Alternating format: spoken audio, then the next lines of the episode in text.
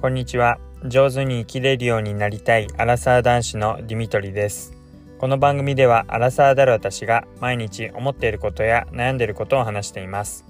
聞いていただいた方に共感していただけたりもやもやしたものが少しでも軽くなってもらえたらと思っています。こんにちは、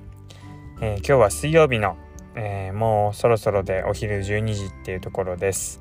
えー、だいぶ暑くなってきましたね。本当に、えー、日差しが強くて、えー、もう車内は、えかなり夏のような感じで配信するのも、えだいぶ汗をかきながらになっています、え皆さん、えいかがお過ごしでしょうか？えー、ツイッターのトレンドなんかを見ると、えー、通勤やだっていうのが、えー、トレンドに上がるぐらい、えたくさんの人が、えこうやって、まあ、暑くなる中、まあ、週の半ばっていうこともあって先も見えない中、えー、なかなか会社に行くのが嫌だな学校行くの嫌だなっていう人も多いかもしれません、えー、本当に毎日ご苦労様ですえっ、と私はですねえっ、とちょうど昨日、え、車の中のチャイルドシートを、え、取り外して、まあ、カバーだけですけども外して、え、洗っているっていうところです。で、まあ、これから取り外した後を、えー、また、えー、つけなきゃいけないんですけども、え、というのもですね、まあ、この間、えちょっとドライブしている時に、まあ、ブリブリっていう音がして でまあ赤ちゃんがうんちをしちゃったんですけどもまあちょっとお昼時の方はすみません。でまあそれをまあそれほどまあ、10分ぐらいで家まで着くしってことで、まあ、すぐには車止めないで、まあ、もうちょっと我慢してねって言いながら、まあ、なんとか家の駐車場に着いて降ろして、まあ、おむつを替えてでそしたら結構やっぱり10分ぐらいって言っても、まあ、赤ちゃんにとっては まあ苦痛だったんでしょう。結構まあ漏れてしまっていて案の定チャイルドシートにも少しついているっていう状況で、まあ、このまま車内に放置してたらまあばい菌っていうかまあ衛生面でも良くないし匂い的にもきついなってことで、まあ、取り外して洗おうってことになりました。でいざ取り外してみるの初めてだったんですけど、まあ、簡単な本当に、えー、パッと上から乗っけるだけみたいなやつだったら簡単に取れるかと思うんですけどいよいよこう全部取ろうって思ってみると結構大変でですね、組み立てる人も大変なんだろうなって組み立てる側の気持ちも分かったんですがまあ、逆に言うとですね結構赤ちゃんってこれからまあいろいろ上から下から吐いたりとか まあ下から出ちゃったりとかまあいろいろあと汗かいたりとかある中でもうこれ洗濯って簡単にできるようにしてほしいなっていうのが実際に使ってみているユーザーからの声です。まあ使っているうんチャイルドシートだけではないような気もするので、まあ、なかなか一番は安全性っていうところだと思うんですけど安全性と同じか、まあ、それ以上にやっぱり機能性っていう意味で、まあ、使いやすいあとは洗いやすい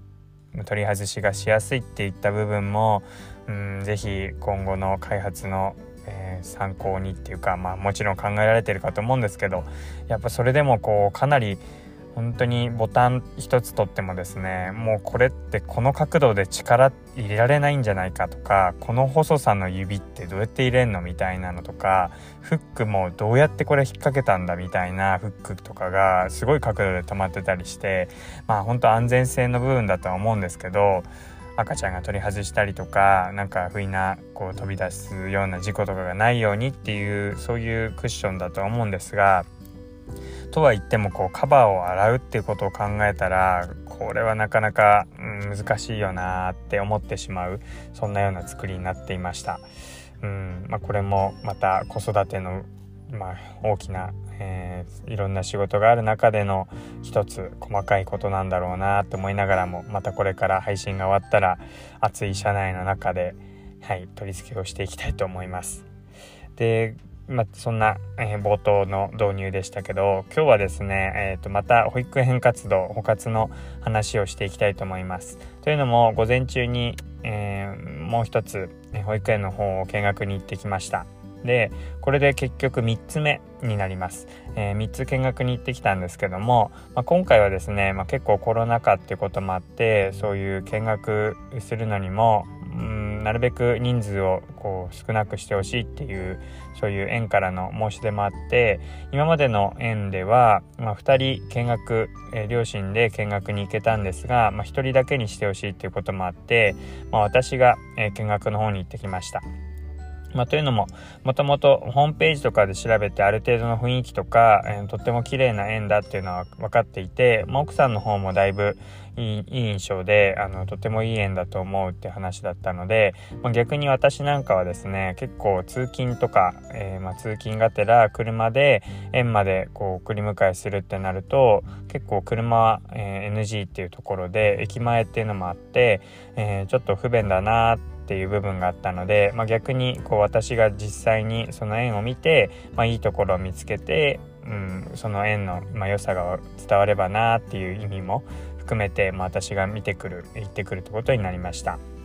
でまあ赤ちゃんは連れて行かずに私一人で行くことになったわけですけども、まあ、実際に行ってみると、まあ、その園ではもう一気に、えー、何人かの保護者の方を一緒に、えー、見学してしまう見学させてしまうというようなもう日にちが決められている方式をとっていてちょうど私と同じタイミングで見られた方が、えー、私の他に3人、えー、全部お母さんで、まあ、赤ちゃんも一緒に連れてきてるっていう状態でした。まあ、まさに、まあ、これが現実だよなって思いながら、まあ、なかなかお父さんはいないでしょうし、まあ、そもそもお父さんはお仕事で、えー、奥さんが育休を取っていてで赤ちゃんと一緒に来ているっていうのが、まあ、これが大多数で、まあ、それがリアルだよなって思いながら、ね、やっぱりこう2人両親揃って育休取れているって今の状態って本当にありがたいんだなって思いながら奥さんは、えー、お家で赤ちゃんを見といて留守番してもらって私が見学をしてきたというような、えー、状態になります。でですね前の2つの園と比べて違うのがですねそれまでは、まあ、言ってしまえば小規模園で1つは本当に2歳まで0歳から2歳までの小規模園ともう1つはまあ、一応5歳まで0歳から5歳まで見ているけども1学年が本当に10人とかそれぐらいしか受け入れていない小さな園だったので今回行ったところは、まあ、それでも中規模になるんですかね公立のところに比べれば中規模の、まあ、大体1学年25とか30ぐらいの0歳から5歳までを預かる、まあ、中規模の私立の保育園でした。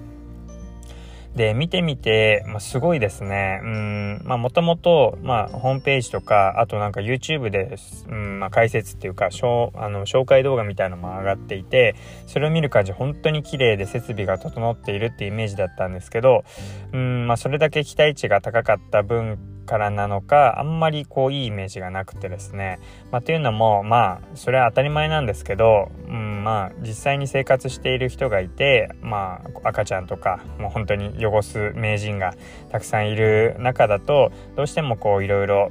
散らかってしまったりとかまあなかなか手入れがこう行き届かない部分があって、まあ、そういう部分がこうどちらかというと目についてうんなかなかやっぱり人数多くなるってなるとこうやって、まあ、賑やかにもなるし なかなか、うん、保育士の先生だけじゃ目の行き届かないところも多くなるよなっていうのが、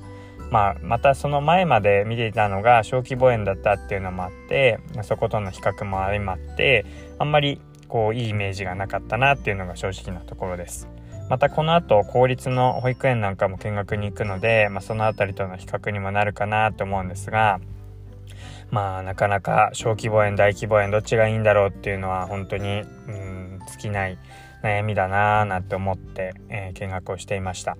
なのでやっぱり小規模園は小規模園で、うん、なかなかこう一緒に接する友達とか園児は少なくなっちゃいますけど、まあ、きめ細やかさっていうかよく見てくれているっていう感覚は得られるだろうなと思うし、まあ、大規模大規模園は大規模園でたくさんの友達と触れ合えるし、まあ、また仲が良くなる友達とかも増えたり、まあ、いろんな意味で大人数で揉まれていくっていう部分とあとはいろんな遊具とか園庭とかえー、施設とか行事も充実していくだろうなっていう部分はあるので魅力的なんですけどもうんそれでもこう、まあ、揉まれるって言ってもこうその中でこうかき消されちゃうっていうかなんかこう存在が薄くなっちゃったりとかまたそれで事故につながったりしてしまうと一番嫌だなって思いますし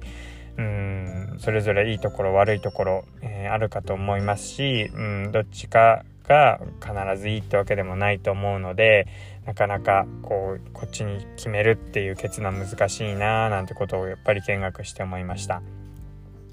でそうですねあの、まあ、これまあ、奥さんとも話してたんですけど、まあ、一緒にあの見学していたお母さんの中からの質問であの見学していく中で、うんまあ、その園ではなんかこう選択的な選択して授業を受けるっていうようなことは何かやってるんですかと他の園ではやってたんですけどっていう質問があってまあ言わんとするところは、まあ、結局まあ英語学習とかプログラミング学習みたいなのを、えー、その園ではやってるんですかっていうような質問でした。で、うん、結局そういうプログラミングとか英語って言ってももう3歳4歳5歳の子にうんなんかそういうのをやっても、まあ、多少なんかこう効き目あるんじゃないかって思うかもしれないんですが、まあ、結構親の本当にうん親の安心感を得るためのものだなって思っていて、まあ、習い事何するかって問題と一緒になってきますけど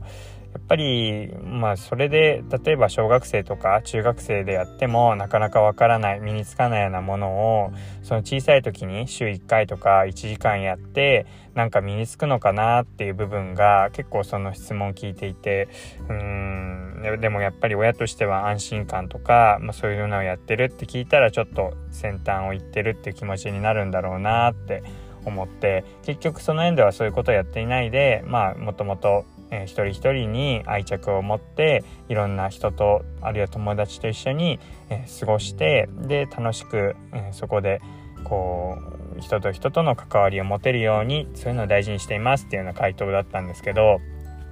まあうんなんかともすれば例えばなんかプログラミング学習を入れてますとか英語学習を取り入れて、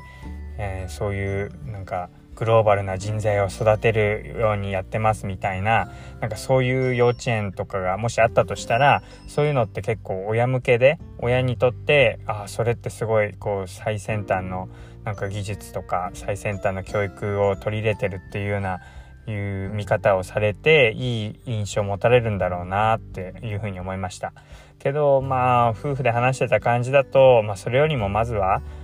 そんな0歳とか、まあ、3歳とかで身につけてほしいのってまあ愛嬌だったりとか なんか本当にコミュニケーションだったりとかなんか人から受け取る愛情とかそういうのを感じてほしいなって思うし何だったら運動してとかあのなんか走り回って元気に遊ぶとかなんかそういう方が楽しいだろうし、うん、そういうところが、うん、今しかできないことなんじゃないかななんてことも思ったので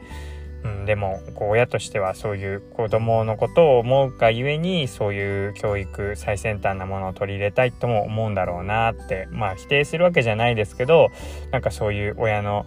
願いっていうのと実際こう保育園側が求めているとか保育園側が提供したいと思っているものって、えー、そういう違いがあるんだろうななんてことを質問から感じました。まあ、まだ、あのー、保育園見学が続いていくので、まあ、いろんなところを見て、はい、あの、やっぱり、一つだけじゃなくていくつか見させてもらうと本当に比較ができてここがいいところとかここが違うなとかいろいろ見えてくるのですごい自分も勉強になるし参考になるなというふうに思っています。はい。ということで、えー、今日はまた、えー、チャイルドシートの話と保育園見学の続きってことで、えー、していきました。え最後まで聞いていただいてありがとうございます。またお会いしましょう。